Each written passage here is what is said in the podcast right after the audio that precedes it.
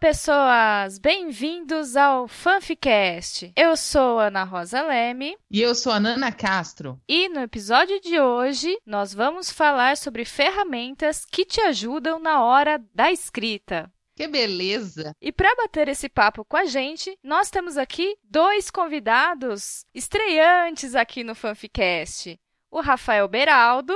Hello. E o Peterson Silva. Olá! Sejam muito bem-vindos, meninos, ao Fanficast. Obrigado, Ana. Valeu, muito obrigado pelo convite. É, se vocês quiserem é, se apresentar, falar um pouquinho sobre vocês, o trabalho de vocês, para os ouvintes. Ok, claro. É, meu nome é Rafael Beraldo, eu fiz letras na Unesp de Araraquara e eu sou um entusiasta muito grande de LaTeX, então eu vou estar tá aqui para falar sobre isso hoje.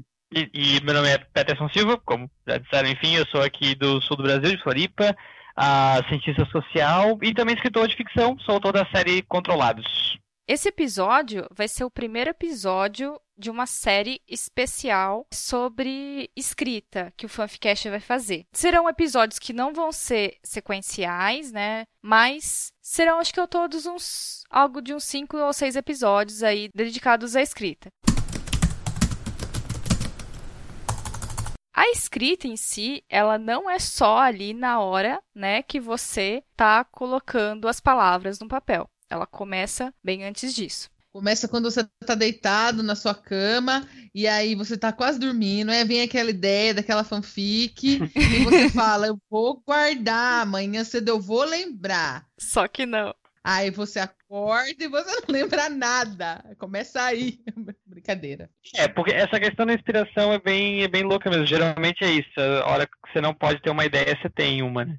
Mas, enfim, essa, por incrível que pareça, é a parte mais fácil, né? O problema mesmo é, é efetivar, é todo o tempo até levar a cabo o negócio, né? É bem complicado Nossa. mesmo. Muito, muito. Eu tenho umas 300 ideias na cabeça, mas pergunta se elas foram pro papel. Ah, sim. Uhum. é, eu, eu escrevo, eu já escrevi bastante fanfic, assim. Ah, e eu já consegui tirar praticamente um roteiro de uma fanfic que eu escrevi, que eu transformei numa coisa bem maior, assim, virou um roteiro. Mas foi uma coisa difícil, porque parece que quando você tem que escrever com um propósito, a coisa se torna três vezes mais difícil. Porque eu fiz uma aula e tal, eu falei, vou aproveitar essa minha fanfic nesse roteiro. Uhum. E, e ficou legal. Só que parece que quando você tem um prazo, a coisa fica realmente mais complicada. E mais as fanfics, as fanfics que a gente escreve na, no calor da hora, sim, elas até vão bem legais. Eu não, eu não sei quantas são, mas lá eu tenho um perfil no NIA, né? No NIA Fanfiction e um no Fanfiction uhum. Net. Uhum. E eu devo ter umas 20 fanfics, uma coisa assim, mais ou menos. Ah, interessante. É. Eu pessoalmente pessoalmente consegui escrever apenas contos, assim. Foi o que eu consegui colocar para fora, sabe? Eu já tentei escrever um livro já, mas não saiu porque eu começo a odiar meus personagens, então. É, Como assim? Não é, um problema. é um grande problema. Você também, Peterson? Não, na verdade não, mas a, a, escrita geralmente é uma coisa muito de amor, assim, você acaba se apaixonando pelos personagens, até pelos mais salafrários, e, e eles vivem dentro da sua cabeça, são tipo, sei lá, uma coisa meio esquizofrênica, assim, eles querem que você trabalhe com eles e anda, vai me escrever, sabe? Tipo, vai, vai fazer com que eu faça essas coisas, tipo, é bem. E é uma afeição muito grande, sei lá, nunca odiei meus personagens, não, não no sentido de, de deixar de escrever porque eu detesto eles. Às vezes eu detesto eles, mas eu quero continuar escrevendo sobre eles. Ah, com certeza. E assim, são coisas bem pequenas no nosso dia a dia que às vezes dá gatilho para uma ideia, ou a gente começa a pirar, assim, nossa, mas isso é, seria muito legal na história, não sei o que, assim. Mas é, mas é muito louco essa questão de, de efetivar mesmo alguma coisa, seja um conto ou algo maior, porque tem uma coisa que muitos escritores não não presta atenção que é a questão da revisão, né? Que escrever, na verdade, é principalmente reescrever, né? Então tem até um escritor que estava comentando outro dia na internet sobre como ele detesta o aquele mês de escrita, né? Que geralmente é novembro, eu acho, né? Que é o, que é o mês de tipo, ah não, agora você vai pegar e, e terminar aquilo que você tinha começado. Pega esse mês e vamos escrever, sabe?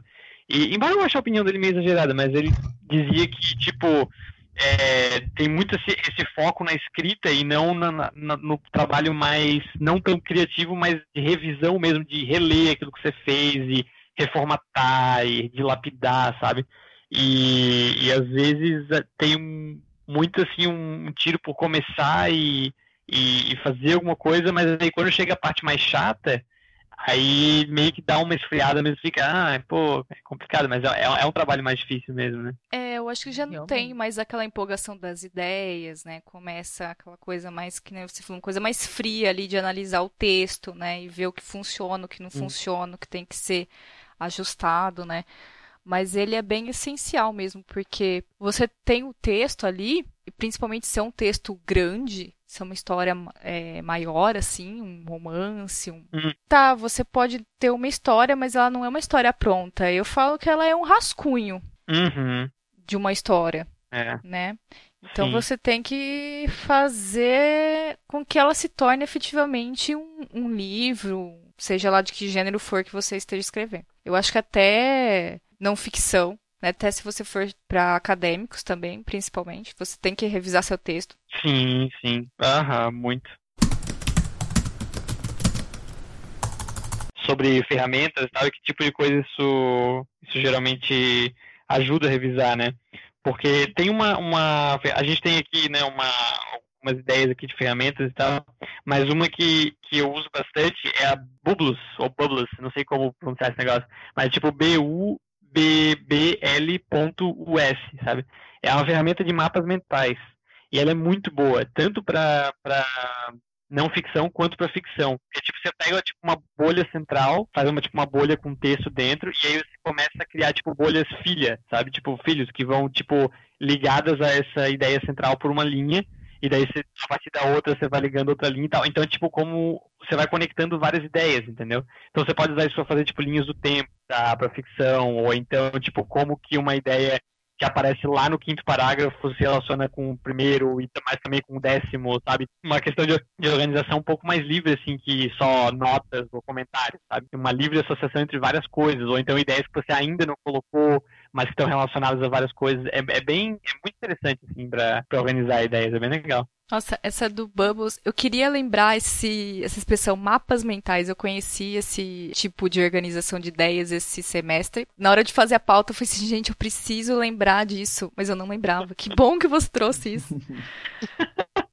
Não, é muito foda, isso é muito bom. É, muito, é bom. muito bom mesmo. Quando eu comecei a tentar escrever qualquer coisa, eu tinha um problema muito grande de controle, assim. Eu não sei vocês, mas eu sempre quero controlar muito a minha obra como um todo, sabe? E não especificamente talvez os parágrafos, mas as ideias gerais, assim, como, como os temas vão se repetindo e os personagens que aparecem ou, ou deixam de aparecer até certo momento e por aí vai. É, isso tem a ver com a estruturação do, da, da, obra, sabe? Seja ela um conto pequeno ou um livro grande, ou talvez uma série de livros como o Peterson está fazendo, sabe? Ou até uma série talvez de fanfic se conectam de certa maneira, certo? E como é que vocês costumam se organizar nesse ponto, assim, de, de estruturar a ideia de um texto? É, talvez pelos mapas mentais, mas vocês devem ter outras ferramentas também que usam. É, é, é uma mistura de, é, tipo, de, de coisas analógicas e digitais, na real, porque eu tenho muita anotação em papel, muita, muita, muito papel, ainda é muito bom mas tirando os mapas mentais e, e anotações de papéis e, e, documentos, especialmente tipo na, em uma série de ficção de fantasia, você tem, né, construção do mundo e tudo mais, você precisa de muito, muito informação de background assim que você possa usar como referência mais tarde, né, para voltar e ver o que, que aconteceu e tal. Então, mas é uma mistura, né? Tudo que, que, que ajuda você vai pegando e vai juntando e às vezes você já nem sabe se anotou alguma coisa no computador ou no papel. é complicado de organizar tudo mesmo. Eu tenho, assim, como eu também eu escrevo, né, fanfics e eu tenho os contos originais, só que eu também estou escrevendo um livro de sci-fi, que é todo um mundo que você tem que criar. Então, é um processo difícil também de construção de mundo, ter precisando ter furo e tal. O que eu faço é também que é mais ou menos que o Peterson falou, se tem anotação em todo quanto é lugar, eu ando com um bloquinho na minha bolsa e caneta. É, no meu celular eu tenho um aplicativo que eu assim tá lá na, na minha tela, porque sempre ando com ele que é o Google Keep, que é um bloco de notas que ele é cheio de post-it assim. E aí é bom que também você consegue acessar do desktop, né? Então tá lá. Uhum. Coisas na, na nuvem no geral é, ajudam muito porque tá sempre ali para você. Uhum. E eu faço também o esquema de, é, de um quadro Kanban da história. Uhum. Tem um pedaço ali da parede do meu quarto que ele é um quadro Kanban, assim, com o que tem que ser feito, com o que já foi feito e, eu, e uma coluninha lá de ideias. Uhum. E aí eu colo post-it, vocês já perceberam que eu sou a doida dos post-its. e, e eu vou colando, assim, eu tenho as cores do post-it para cada, cada tarefa que é mais emergencial ou não. Uhum. Se eu acho algum furo, assim, aquele post-it rosa colado, assim, no, que você tem que arrumar isso aí já. então, basicamente é isso, assim, que eu, que eu faço, trabalho com sistema de prioridades. Uh, e também eu, eu uso um site muito legal, até assim, eu fazia fichas de RPG, na real, com, com meus personagens. Até eu conhecer um site que chamava Plotist, não sei se é assim que se pronuncia. Eu acho que é. Que ele faz assim, ele permite que você faça uma timeline da sua história. Uhum. E ele te deixa fazer fichas, tanto fichas mais resumidas, quanto fichas mais assim elaboradas dos seus personagens. Então, se você põe fotos, você né, monta aquele Dreamcast, né, como o pessoal das fanfics chama, é, com as fotos dos personagens, é, a bio, é, você pode colocar umas tags assim para organizar melhor, né? Que nem eu separei por questões assim de tempo, sei lá, a partir da personagem principal, sei lá, da juventude do personagem principal, da infância do personagem principal. E aí você pode, você vai colocando tags do jeito que você quiser e acha melhor para se organizar. Uhum. Então eu acho que esse plotist, ele é muito bom assim. Depois que eu conheci, salvou minha vida assim, né? Nossa, que foda. Eu não conheci ele. Não vou ouvir falar dele. Porque eu, porque eu acho também que ele é muito. Ele casa muito bem com a tua estratégia já, né? Que eu acho super organizado e muito bom, mas eu não consigo ser assim, cara. Eu sou muito, tipo, caótico em termos. Até em termos de organização, porque às vezes eu tenho uma ideia que leva outras 20, mas é tudo, tipo, eu sento, tipo, sei lá, abro um, um arquivo do LaTeX, enfim, que a gente vai falar depois, ou, um, ou uma outra página no caderno, enfim, e aí eu vou botando um dump de informação, sabe? Eu vou escrevendo, escrevendo, escrevendo, e tipo, que vai vindo. E aí depois eu, tipo, me viro lendo e tentando entender, tipo, lembrar do que eu tava pensando na, na hora pra, pra separar, tipo assim, ah, não, esse aqui vai no capítulo tal, esse aqui vai no capítulo tal, aí com mais tempo, mas a princípio, assim, é muito blocos de informação brusca, assim, bruta, que, que eu vou tentando fazer sentido disso depois. Assim, assim, no, nos primeiros. No primeiro ano, era totalmente isso, era um caos, assim, assim, minhas anotações, assim, eu só tinha uns cadernos, assim, e N folhinhas, assim. Eu acho que até hoje eu tô achando folhinha de anotação por aí, assim, eu vou limpando a casa, eu vou achando.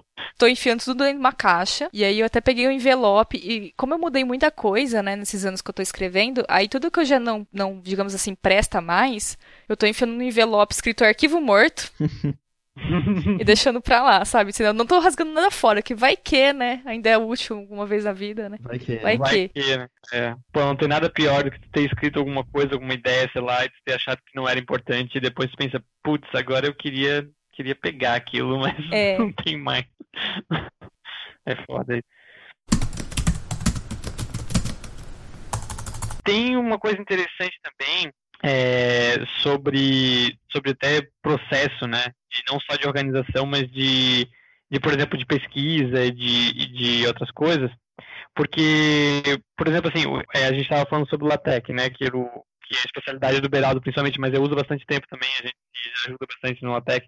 E é curioso porque é, o LaTeX ele salva muito tempo de, da coisa da não escrita. Pelo menos se tu pretende publicar isso, tipo, num PDF, numa coisa mais assim, é, que, não seja é, um formato do site que você vai publicar, né? Porque eu sei que alguns sites que você publica texto, seja fanfic ou não, ele já tem, tipo assim, ah, um campo para insira aqui o seu conto, né? E tal. Aí tanto faz, né? Você tem que pegar o texto e botar lá. Mas se vai se tornar um PDF ou coisa assim, é muito complicado você escrever num lugar e depois você ter que adaptar para outra coisa nada a ver, sabe? Então, desde o começo, é, ter conhecido LaTeX e me acostumado com LaTeX é muito bom. Especialmente como escritor independente, assim, porque é, se não tem como, se não tem conhecimento de diagramação, sabe, tipo, e o que fica bom, o que não fica, você confia nos padrões do LaTeX, você tem certeza que vai dar um PDF bom no final das contas, tá ligado? Você só se preocupa em escrever o conteúdo mesmo, mas já no formato que é pra ser, assim, sabe? Então é uma ferramenta muito útil para eliminar aquela parte, justamente a parte chata de, de não é quando você tá escrevendo e nem mesmo a revisão, é a parte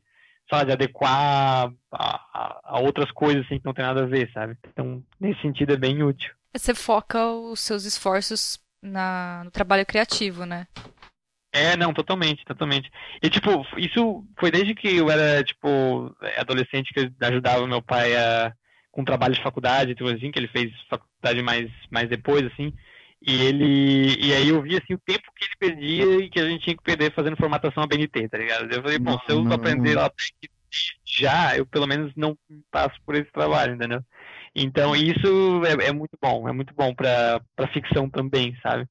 Mas. E é bem legal. E é interessante porque tu, tu meio que se adapta à ferramenta que você usa, sabe? Se você usa o Word, você fica lá, proficiente no Word, pode ter algum efeito na sua própria organização. Mas em termos de LaTeX, geralmente como tu, tu pode separar um, um, mesmo arquivo que você está produzindo, digamos um livro, né? Em vários arquivinhos, um para cada capítulo, por exemplo. É, eu tenho muita mania já de planejar pensando nos capítulos, né, e colocar os comentários em cada capítulo sobre o que vai acontecer em cada um e tal, porque cada um é um arquivo separado, né? É tipo aquela coisa do meio e a mensagem, né? A, a ferramenta que você acaba usando para te ajudar a escrever influencia o teu próprio processo, que é aquilo que você está mais acostumado, tá? Já que a gente está falando do, do LaTeX, o LaTeX, eu não sei como que se pode pronunciar. Eu também, é, eu tô, desculpa se eu tô te doendo os ouvidos. É LaTeX? Fala ou é LaTeX?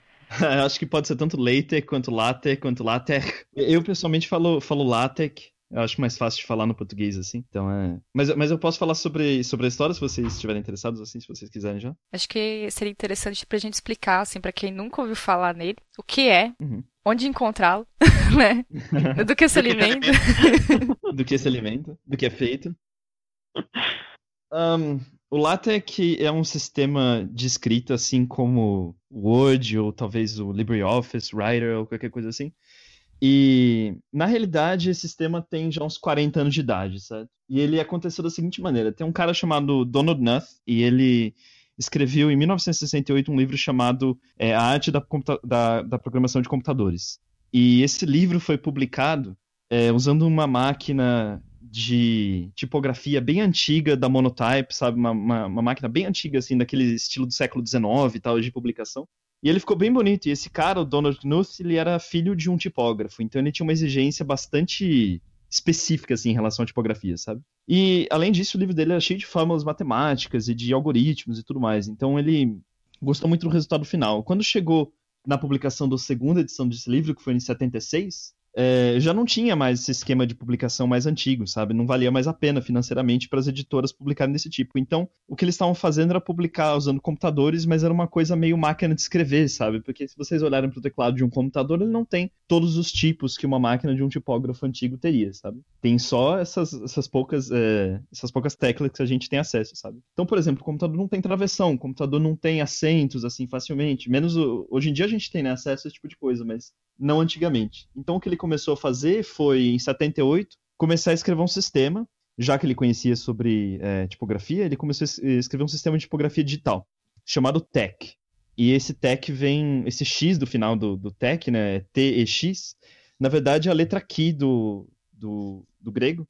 Então é por isso que a pronúncia não é TEX, mas, mas TEC. E ele escreveu a primeira versão em 78, mas ele terminou mesmo foi em 89, que ele deu um freeze assim, na linguagem, sabe? E o que ele fez foi, naquela época, os computadores, né, 78, 68, nessa época os computadores não eram visuais como são hoje. Então ele escreveu uma linguagem de descrição de livros. Então você descrevia para o computador como o seu livro deveria ficar. Então era um processo bastante parecido com o processo de publicação de antigamente. Você escrevia um livro, passava isso daí para um editor e o cara ia falar: olha, é, eu quero que aqui fique em negrito, eu quero que aqui fique um parágrafo novo e por aí vai, sabe? Então você descrevia para o computador como você queria que seu livro ficasse e, e o computador fazia a tipografia dele para você. Acontece que é um sistema bastante complicado de usar, porque nem todo mundo é um tipógrafo de nascença, assim, sabe? Então, o que um cara chamado Leslie Lamport fez em 1985, um pouco antes ainda do, do fim do, do TEC, assim, o TEC ainda é desenvolvido, né, mas ele já chegou na versão final, agora só tem é, resolução de bug só nele. O que esse cara fez em 85, o Leslie Lamport, foi criar o LaTeX, que é o finalzinho do nome dele, Lamport, com o TEC, né? Então ficou LaTeX. E é um sistema de macros, assim, escrito em cima dessa linguagem, que permite que você escreva facilmente um, um arquivo qualquer, seja um livro, um artigo de, de é, artigo, artigo de jornal científico e por aí vai. É, e o artigo, o, o, arquivo que você escreve, ele é descritivo. Então, ao contrário do Word, em que você escreve é, visualmente o seu texto, e daí você seleciona uma determinada parte do texto e fala isso daqui vai ficar em negrito e por aí vai. No LaTeX, a ideia é que você descreva que um certo. A partir daqui vai ser uma fala de personagem, certo?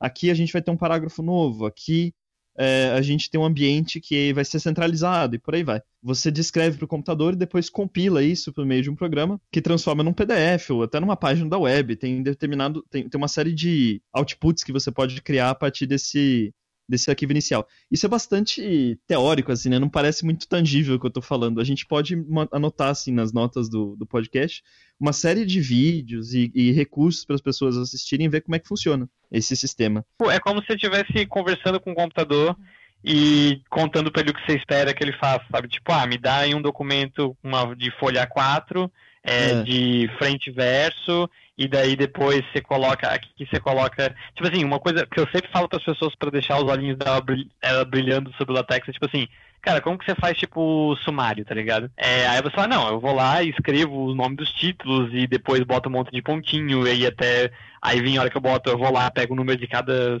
sessão, tipo, número da página e volta lá pra cima, vou botar e tal. Cara, no LaTeX é uma linha só, você só bota lá um negócio tipo, a tabela de comando. Pronto. E aí é isso, você não precisa fazer mais nada, ele faz tudo automático pra ti, sabe? E se tu mudar o nome de título, tu não precisa voltar lá em cima pro sumário pra voltar de novo. Ou se por acaso é, mudar o número da página, você não precisa mudar, ele faz tudo automático, sabe?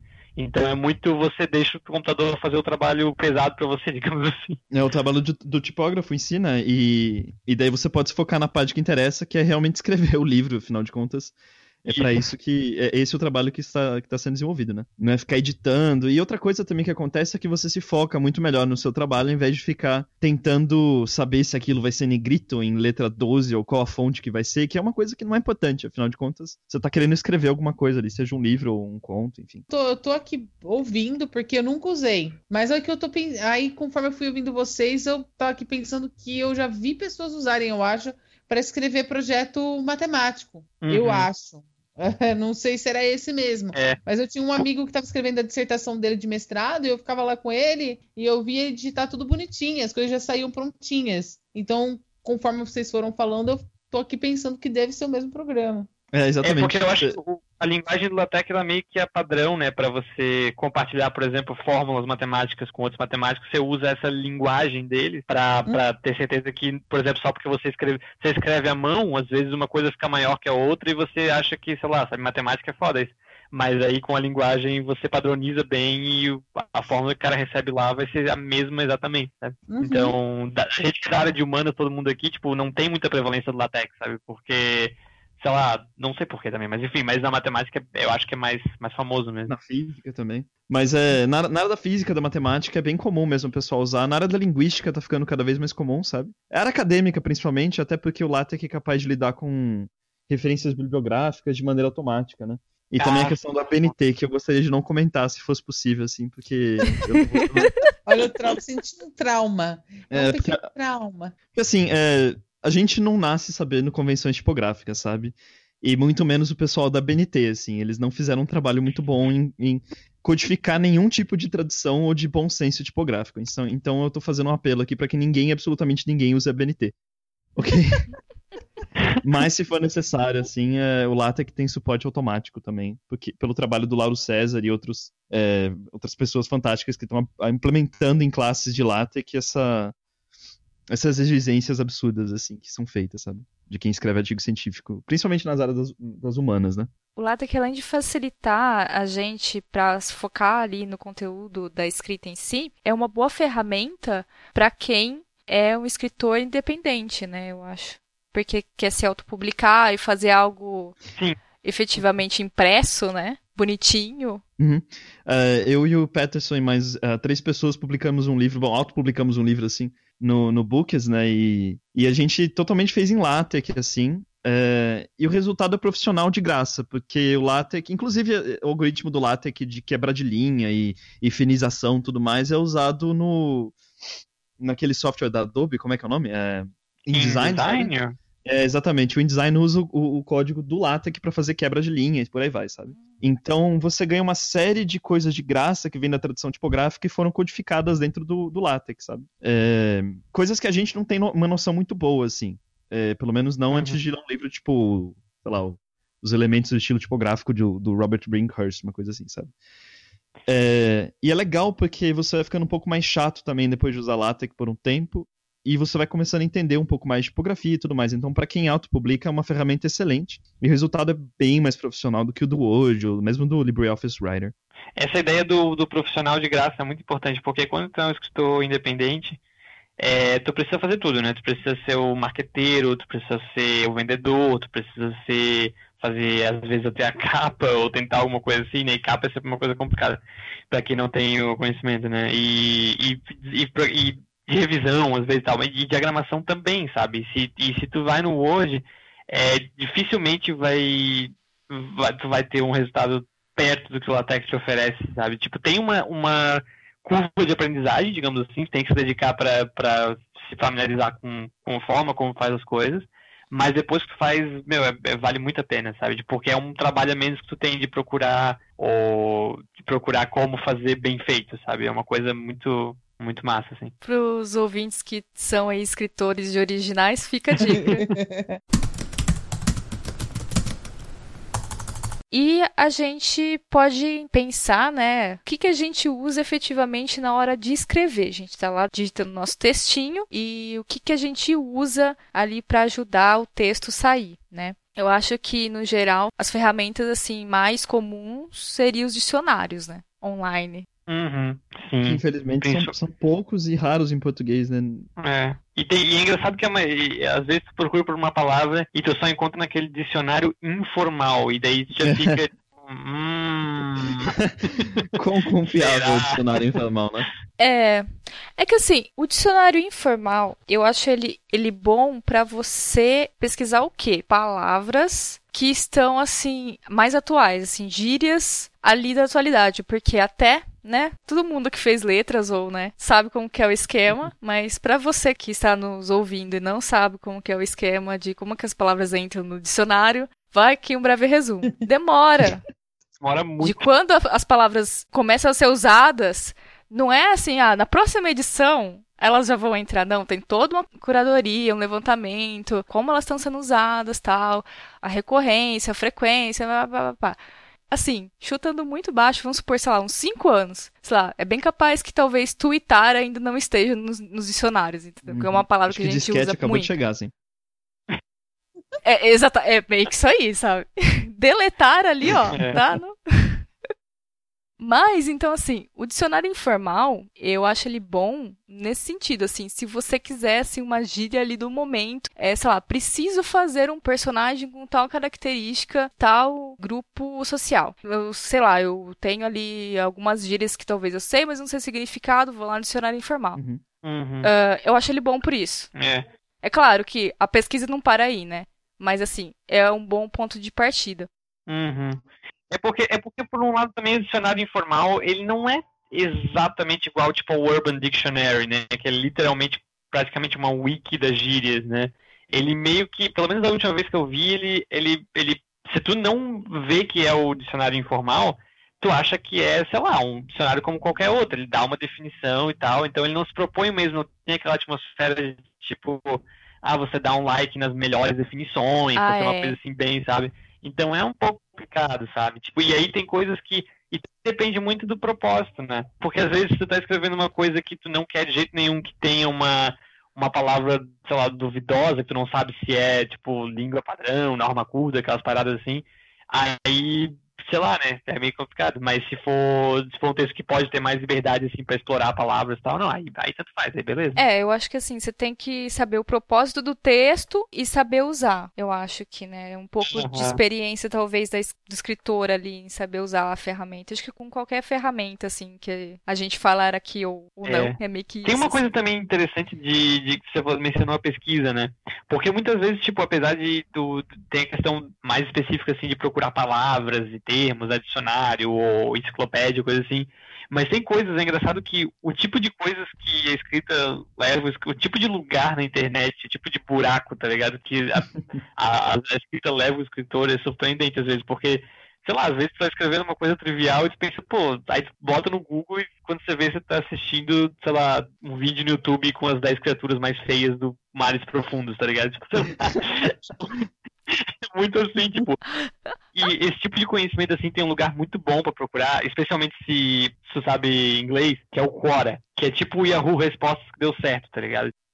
Não, sério, cara, a comunidade do Quora é um pessoal tão dedicado a escrever respostas boas e detalhadas, tá ligado? Teve uma vez que eu fui, que eu precisei procurar, porque, tipo assim, eu, eu mal sei nadar. Então, e eu tava é, querendo escrever uma cena de afogamento, sabe? Uma coisa assim. Então, eu, obviamente, precisei pesquisar. E, e o tipo de coisa que você acha no Quora é, tipo, sei lá, relatos de sobreviventes contando exatamente como é se afogar, tá ligado? Que legal, que legal, que doido. Não, é, eles têm perguntas muito específicas e o pessoal realmente se dedica a responder tudo, assim, é, é muito massa, é muito legal. Aí sim. Cara. Na escrita a gente tem várias dimensões, então, né? A gente estava falando sobre dicionários e tudo mais, e a gente pulou para essa ideia de uma pesquisa mais ampla sobre histórias e tudo mais, como é que você como é que você encontra relatos, ou como é que você diz sua história verossímil, certo? Uhum. É, a gente uhum. pode imaginar, então, essas, essas várias esferas, assim, de coisas que você pode fazer online, né? Qual, qual seria a ordem, assim, dessas coisas? Qual seria a organização dessas coisas em termos de planejamento e depois de execução, assim? Vixe, eu provavelmente sou a pior pessoa a perguntar isso, porque eu faço tudo junto e misturado. Você fala, assim, de organização uh, de estruturação da, da obra? Talvez, é, mas eu vejo que tem fases diferentes, certo? A gente está falando de uma fase em que você está pesquisando, ou essa fase aparece, talvez, enquanto você está escrevendo? Como é que. Porque, porque, tipo, geralmente tem aquele processo mais, é, sei lá, mais básico, que é tipo, tem uma ideia, pesquiso, reúno dados e vou, que é quase meio o ideal acadêmico, né? Reúno dados, agora eu sei sobre o tema, agora vou sentar e escrever. Mas comigo, tipo, é muito totalmente contrário. Eu tô no meio da coisa e me dá um. Eu, eu descubro que preciso saber de alguma coisa e aí vou para outro caminho completamente diferente e, acabo. Sei lá, é muito, é muito variado, assim, sabe? Teve, teve uma Bienal do Livro em São Paulo que veio o Harlan Coben pra cá. Tá ligado, Harlan Coben? Não, na realidade não. Eu já ouvi falar dele. É um autor de livros de suspense, assim, suspense policial e tal, mistério, tipo thrillers, né? E ele é um cara que, tipo assim, eu li um livro dele só até hoje, planejo ler outros, mas é um livro que, tipo, literalmente na última página, tu lê a última página colada na contracapa e, tipo, tu lê alguma coisa que muda toda a tua perspectiva do livro, sabe? Uma revelação ou coisa parecida. Tipo, é, ele é muito bom em fazer esse tipo de coisa. E, e eu tive a oportunidade de encontrar ele na Bienal e fazer uma pergunta para ele em relação a isso. Tipo, ah, você é, você já sabe exatamente o que vai acontecer ou algum livro você estava escrevendo e, sei lá, mudou de ideia no meio do caminho e mudou a direção? E ele falou que, não, eu sempre começo já sabendo onde eu vou acabar e não sei o quê. E eu confesso que eu ainda duvido disso, cara, porque, sei lá, sou só eu, mas, cara, no meio da escrita, tipo, tu vai conhecendo teus personagens melhor, sabe? Tipo, até, inclusive, você vai tendo uma noção melhor de quem eles são e às vezes tu planejou que alguma coisa acontecesse com eles, mas quando tu tá escrevendo, tu vê que não tem como ser assim, que eles não são assim, ou que eles pedem que aconteça outra coisa. E aí essa coisa às vezes te leva para uma outra pesquisa, sabe? Tipo, e aí, sei lá, pelo menos o meu processo é muito caótico, assim, eu não sei. Não, mas é, vai de, de autor para autor também, essa coisa. Uh, o Steven Moffat, que é o autor que escreve Sherlock da BBC e alguns episódios de Doctor Who também, ele com essa coisa de personagem que você falou, de não saber, ele falou que os personagens dele escondem coisas dele. Que, tipo, ele é, que ele não sabe tudo sobre os personagens. Como você estava falando mesmo. Que é possível que os próprios personagens, assim, escondam coisas. E eu acho isso, eu acho isso muito interessante. Não cheguei num, nesse nível ainda, aí não, mas. mas é muito verdade, de ser conhecendo e descobrindo como seus personagens são. É, é muito massa. É, não, mas isso é, é, bem legal, porque às vezes você tá ali fazendo uma coisa assim, sei lá, vendo uma série, vendo alguma coisa, e aí você vê um detalhe que você fala, nossa, mas é isso que faria sentido é, dar uma motivação para tal personagem. Aí, sabe, alinha, assim, os planetas, assim. E só é. que você tem que correr atrás de, de fazer essa pesquisa que tá ali por trás, né? É, é aí que quebra. E, e realmente é caótico, não tem como, porque assim, do jeito que a ideia vem do nada, a necessidade também vem do nada de, de pesquisar. Uhum. Um minuto atrás você não sabia que você ia precisar daquilo. É. É conforme você vai tendo as ideias, não tem jeito assim. É claro, você faz uma pesquisa, acho que prévia, talvez, para quando você tem uma ideia geral do livro, você faz aquele, né, aquele brainstorm, tal, tal, tal, você começa uma pesquisa assim. Ah, você, é, no meu caso, ah, eu tô fazendo um livro de ficção científica que vai se passar sei lá, num futuro mais ou menos daqui a uns mil anos. O que será que seria interessante ter nesse mundo? Que conceitos estudar? Sei lá, Internet of Things, é... uhum. sei lá, comecei. E foi entendeu? Eu ia falar disso agora, assim. Eu tenho duas ideias que eu nunca consegui pôr pra frente, porque eu nunca fiz a pesquisa direito. Uma delas é uma história com viagem no tempo, ah, que envolve detalhes assim reais mesmo, assim, para viagem no tempo assim para os anos 60, que eu quero pegar umas coisas, só que tipo da Inglaterra dos anos 60, uma coisa que começa a ficar muito grande. Aí eu não pesquiso Uhum. direito e aí eu não consigo escrever. A outra, como é que era a outra mesmo? A outra é uma fanfic de Game of Thrones, que até hoje eu não escrevi essa porcaria. Nossa. É, pois é. Porque si- simplesmente eu queria entender como funcionam melhor os castelos medievais, porque é aquela coisa que a cidade é meio dentro do castelo, uma coisa assim, e eu ainda não pesquisei sobre isso direito. E só por causa disso eu não escrevi a bendita da fanfic até hoje. É. Não, tem coisas assim mesmo. É, fica tudo tá meio atravancado por causa da pesquisa. Um dia sai. E eu vou ficar rica com essa história. Anota aí. Tem umas, é, algumas, alguns tipos de histórias que parecem ser meio que um fim em si mesmo, né? Tipo, uma certa cura, uma, tipo, precisão histórica ou coisa assim, porque. E outras, quando seu foco tá mais nos personagens e tal, você pode se dar um certos luxos, né? De não, não se focar muito em detalhes que às vezes poderiam ser inverossímeis e tal. Eu particularmente gosto muito de, de, de ficção científica e fantasia, em parte por isso, assim, porque dá pra se focar mais às vezes no, no- nos personagens, na relação entre eles e tal, que é, sei lá, a essência das histórias pra mim, pelo menos, Pra poder ir pra outros lugares, entendeu? Porque às vezes quando você fala um- faz uma ficção sobre a atualidade ou principalmente o passado histórico, sabe? Quando, aí sempre tem muito nitpicking, sabe? Sempre muito, né, mas isso não tinha nessa época, é, mas isso não é assim de verdade, né, sabe? Então, tipo, quando você pega e fala, não, na minha história tem dragões, tipo, sabe? Aí acabou a lógica, aí você pode fazer o que você quiser, quase. Gente, mas tem esse nitpicking com história que é de fantasia logo de cara. A gente tava falando no último podcast sobre a Mulher Maravilha, que teve uma pessoa que reclamou do filme porque deixaram a solução da Primeira Guerra na mão de uma heroína só, ficcional. É. E alguém tava brava por causa disso. Então foi uma coisa que não dá muito pra escapar, né? Não é? É. Às vezes. E outra coisa que me fez lembrar isso que você disse é daquele seriado The Leftovers. Vocês chegaram a assistir? Ah, eu vi, eu vi. Não, é da. HBO. Que se passa meio no, no nosso mundo, assim, mas com essas características de fantasia e ficção, e que você consegue comprar, assim, você não tem. Você acaba desen- conseguindo desenvolver os personagens, como você disse, porque a história era bem focada neles. Os pequenos detalhes que eles deixam por fora, por exemplo, a Jennifer Lopez foi arrebatada nos eventos e tal. E Uhum. ninguém ficou reclamando que, tipo, ai, a Jennifer Lopez ainda tá aqui, tipo. Dá pra mexer com isso. Bom, gente, eu acho que pra mim já tá meio que na minha hora. Eu tenho bastante coisa aqui que não tem como adiar mais, por mais que o papo seja bom. Mas é um pouco complicado, assim, aqui. Sem problemas, assim, a gente que agradece você, tua colaboração. Não, eu muito legal, muito massa. Eu nunca participei de podcast e é muito massa, muito legal. Ainda mais sobre esse tema.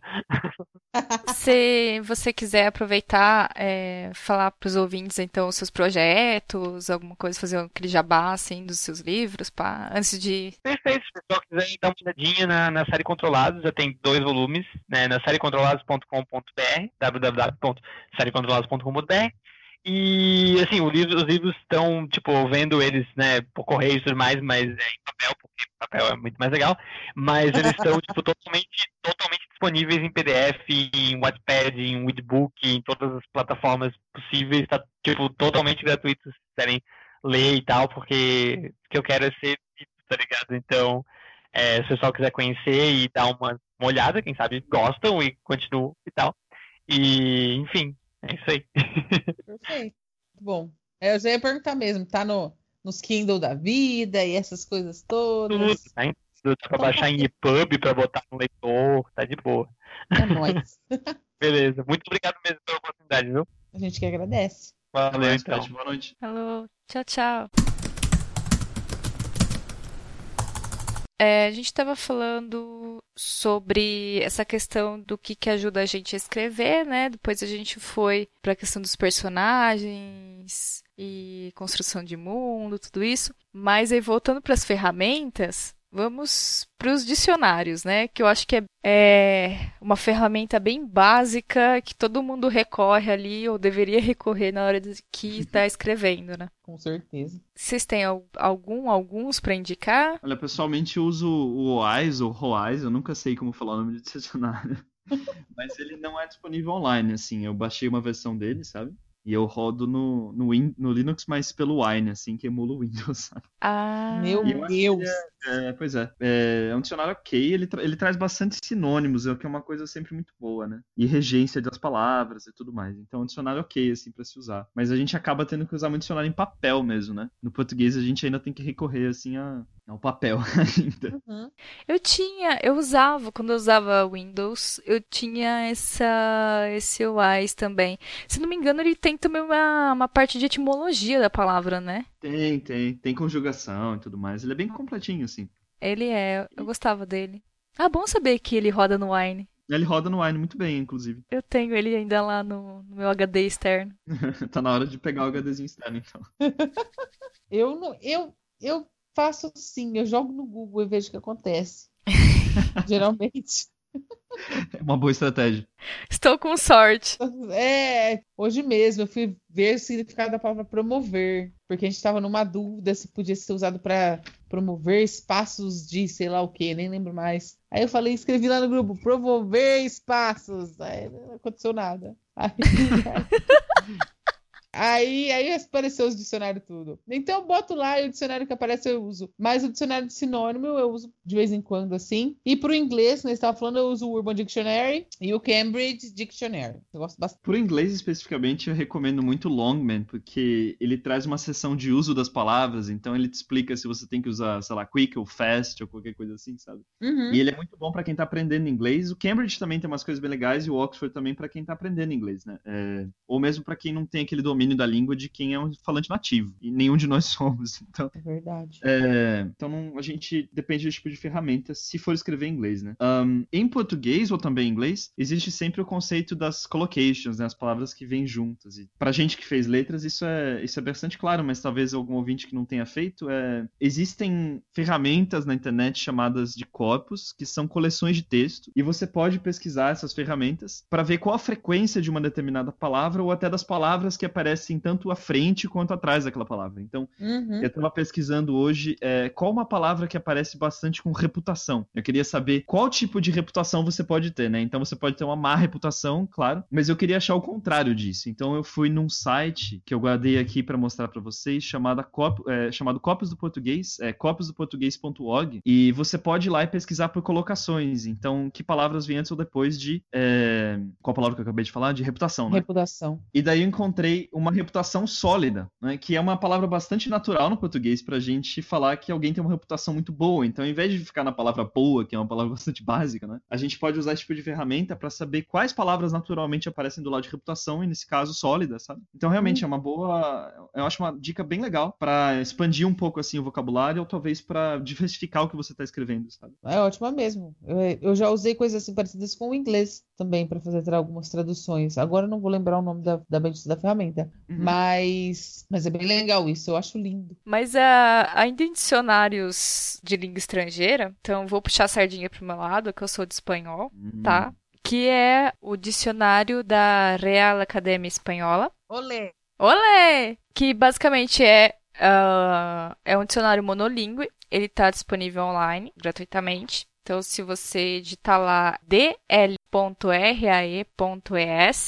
Uh, de dicionário, assim, que eu costumo usar português, eu uso o Michaelis Online, usei o OIS quando usava Windows. Voltarei a usar agora, que eu sei que ele uhum. funciona no Vine. Uh, mas eu uso o Michaelis Online, que ele tem né, o, o, dicionário de português, mas esse Michaelis Online, ele tem um dicionário inglês-português, português-inglês, espanhol-português, italiano-português, alemão, português e francês, português. Hum. E tem todas essas versões online. Ou seja, coisa pra caramba. Verdade. E eu, e eu uso também é, o VOLP, que é o vocabulário ortográfico da língua portuguesa, que aí vocês vão ter que entrar no site da Academia Brasileira de Letras, que é eles que disponibilizam. O VOLP, ele é uma coletânea de palavras que basicamente eu uso pra saber se tal palavra, digamos assim, É assim, existe, entre aspas, existe oficialmente, vamos dizer assim, vai. Porque assim, se as pessoas estão usando, né? Ela deve existir, né? Ela existe, mas assim, se ela existe no, na esfera mais formal da, da língua, né? Então, e também às vezes como se escreve, às vezes eu não quero, assim, eu sei o que ela significa, eu não quero perder tempo com toda aquela definição, então eu corro ali no Volpe. Eu queria fazer uma pergunta sobre para vocês sobre isso, porque eu tenho uma opinião muito forte assim sobre palavras que existem ou deixam de existir, especialmente em português, porque eu notei que numa língua como inglês, que não tem uma academia, uma, sei lá, britânica de inglês, sabe? É, de letras, assim, eles são muito mais abertos em relação a palavras novas, a novas maneiras de se expressar, e é você ser bastante criativo com a língua. Eu acho que quando você está falando em escrita criativa, em escrever é, seja um conto, seja um fanfic, seja um livro, você tem que ter um certo domínio sobre a língua que não que é extra domínio o que é certo e o que é errado, sabe? Sai desse, dessa esfera e começa a virar uma coisa em que você diz o que a língua vai ser para você, sabe? Você pode definir como é que a língua vai ser moldada dentro do seu livro, do, da sua obra, né? Vocês, vocês têm uma mão mais aberta ou vocês são um pouco mais estritas é, na hora de escrever? Eu acho que a linguagem ela tem que se adaptar ao contexto do que eu estou escrevendo. Se eu estou escrevendo assim por exemplo, personagens que são extremamente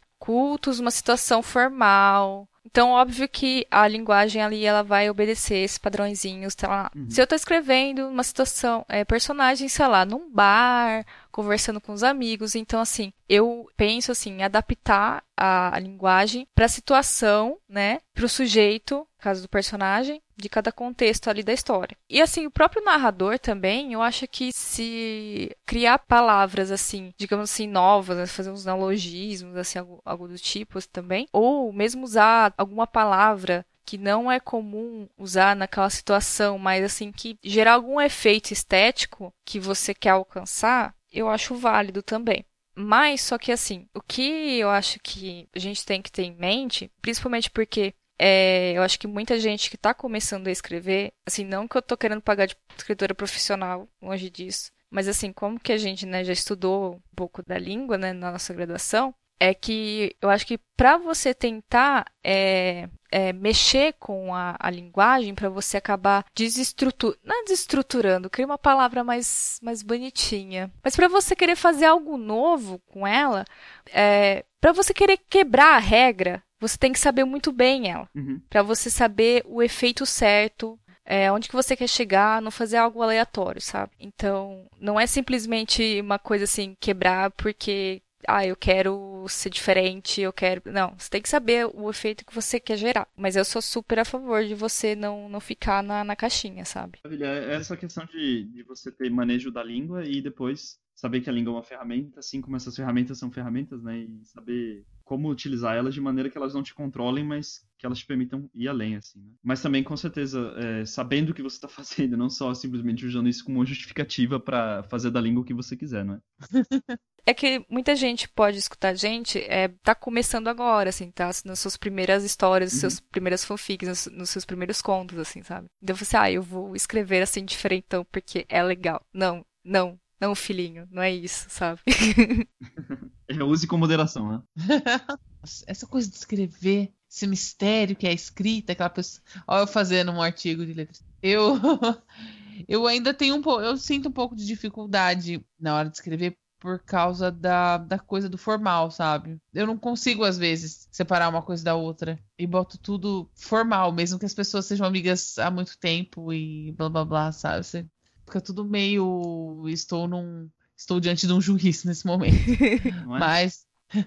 estou, estou, estou trabalhando. Estou trabalhando nesse aspecto. Eu acho que eu, eu tinha uma contribuição para fazer. É, se vocês tiverem interesse depois de, de, divulgar, assim, eu posso passar um texto chamado A Filosofia da Composição, do século XIX ainda. E ele foi escrito pelo Edgar Allan Poe. Ah, eu já li isso.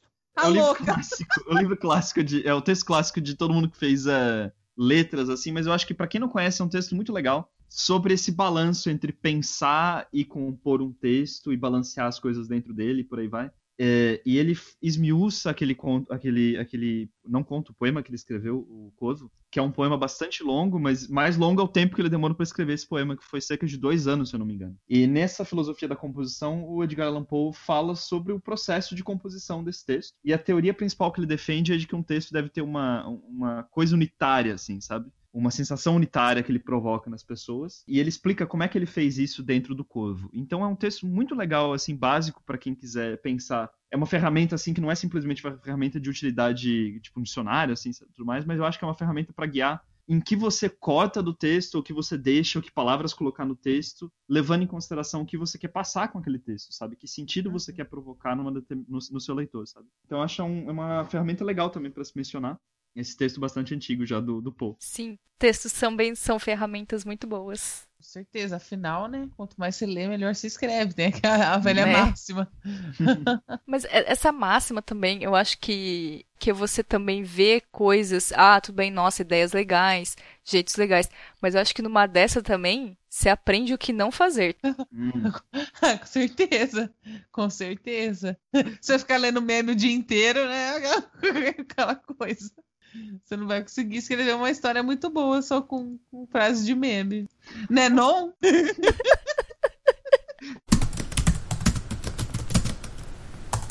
É, terminando ainda os dicionários, ficou algum ainda para vocês queiram falar? Ou alguma outra coisa? Tem, eu falei daquele Copios do português, tem um do inglês, é, só para complementar assim, chamado COCA, ou COCA, né? Que é o Corpus of Contemporary English, American English. E ele é muito legal porque ele é bem contemporâneo mesmo, sabe? Ele é bem completo, acho que ele tem tipo um bilhão de palavras, alguma coisa maluca assim, sabe? E ele é, funciona exatamente como aquele dicionário, aquele Corpus do português, aliás, que eu tava falando. Então, fica a dica. Nana, você tem algum? Eu não. É o Google. É o Google. Google. Eu, eu sugiro o Google. Google tem, tá sempre ali. Não, mas é, é brincadeira. Ah, eu tenho acho que mais uns, uns tantos. Ah, tem uns legais aqui. Ainda eu tenho uma gramática é, flip. Eu descobri, sei lá, acho que essa semana a gramática que eu tô usando é uma gramática online. Hum. Fica lá para consulta. Eu tenho minha gramática Wise de papel ali, aquele livrão na, na minha estante também. Aquele peixe de papel gigante, assim. Exato, eu tenho ele. Mas assim, né, nem sempre você pode estar com ele, né, em mãos, então eu deixo lá o link na minha barra de favoritos dessa gramática. Eu tenho também ah, o dicionário criativo, que esse é legal. Parece bem legal mesmo. Eu, eu gosto, eu gosto de usar esse dicionário criativo, principalmente para escrever desafio. Que nem eu faço parte de uma oficina no Facebook, a gente tem um grupo que é de escritores de literatura fantástica. E aí, toda semana, todo mês, alguém escolhe um tema com alguma palavra geralmente uma palavra, mas já pode ter sido imagem. E aí você tem que gerar ou um conto, sei lá, um mini conto, um conto de mil, de mil palavras mínimo, enfim, depende do que vai se propor. Beleza, você tem que fazer uma história, fato. Por onde começar? O que, que eu faço? Pego o digito lá, dicionário criativo, sei lá, a palavra é sapato. Aí eu digito lá, sapato no dicionário criativo, o que que vem? Hum. Ah, vem o significado da palavra, vem uma lista de expressão, associ... é, de expressão associada a essa palavra, lista de citação com essa palavra. Ah, legal. E tem algumas imagens, assim, sabe, dessa palavra, assim. Então eu acho um dicionário bem legal, realmente para você ajudar nesse processo de ter ideias.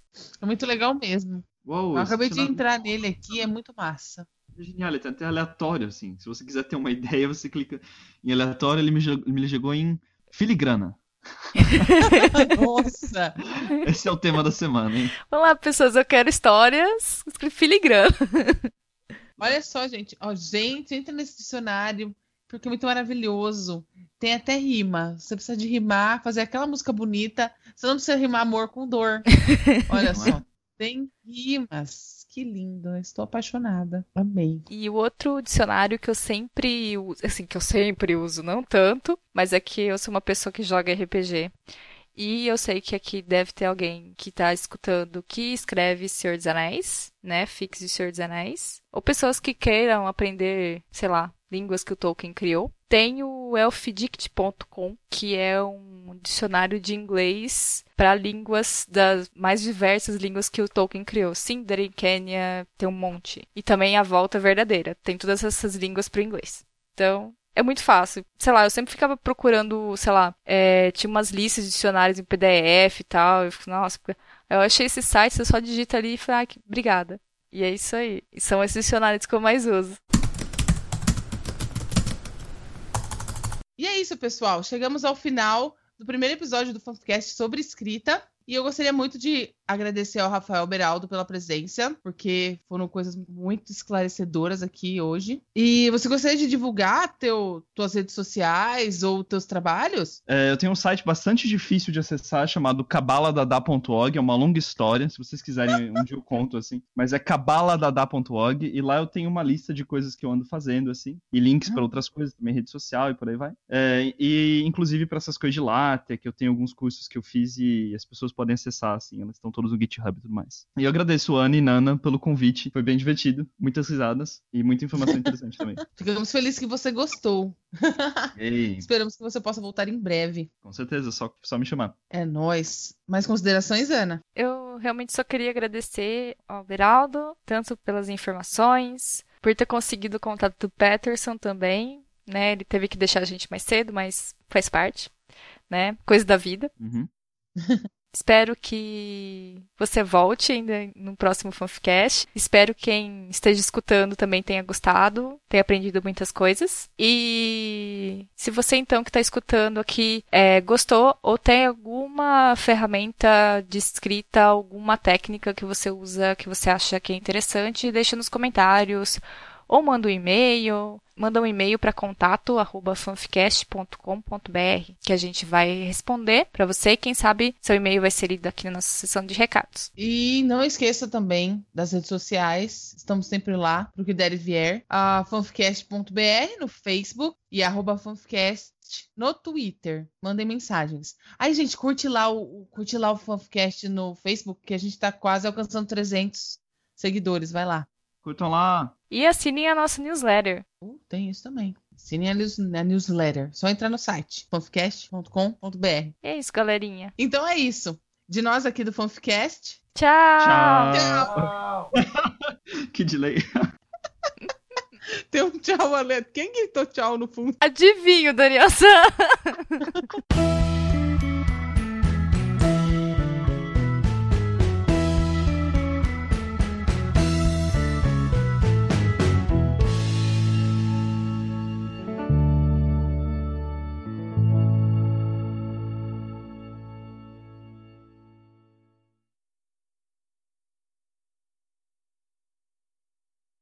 Mari? Você me escuta? Caiu? Tá me ouvindo? Não. Agora sim. Oi, tá ouvindo agora? Você tá me ouvindo? Não. Não. Não, sim. Eu não Ah, é estava, falar. agora sim. Pronto, já temos um erro de gravação. Recados É. de hoje. Está frio, use um cachecol. Tá bem frio, né? Protetor labial. Nossa, eu, eu tô de toquinha. Eu tô, eu tô numa, numa, ah, num dilema, porque eu não sabia se eu botava o fone. Como que eu botava o fone, sabe? Embaixo da tua. Aí eu decidi que era melhor botar o fone e depois botar a touca por cima. Tava, tava difícil. e é assim que eu estou. É, tá- tá- parabéns. Muito bem, parabéns. Mas parabéns. Você devia pôr na câmera para as pessoas verem e ficarem É, emocionadas. Não.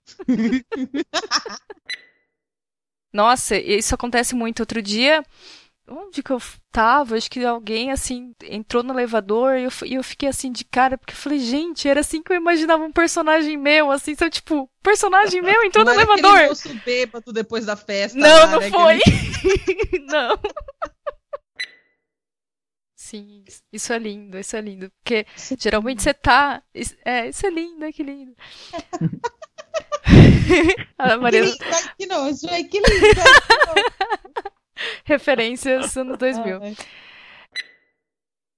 Ah, De novo, acho lindo, maravilhoso. É português. lindo, maravilhoso. Línguas, gente, línguas são a coisa mais maravilhosa. Vocês vocês não sabem de nada. Ai, socorro, você tem um negócio. A louca. Ah, Letrista, é assim mesmo. letrista, né? Você lembra aquela comunidade do Orkut que tinha frio e calculista, tinha quente e letrista? Gente, letrista, eu letrista. falo até hoje isso pros outros. Clássica. E assim vamos chegando ao fim. Vamos chegando. Vamos chegando. Vamos chegando. Como é que foi? Bem-vindos! Foi bem Bem-vindos. criativo, foi bem criativo, na real. Acho que tinha que manter, assim. Ai, que horror, que horror. Fala mais devagar, Maria. Então é isso. Vamos chegando ao final do. Não consigo falar chegando, gente. Que horror. E, você, e se você falar se aproximando, então? Tudo É faz? pior. Vai ficar pior, exatamente. Eu quero fazer a piadinha do desesparto, por favor. Pode fazer. Não, não. É tipo, quando chegar aos 300. Pode fazer a piada. Eu aqui. Quê?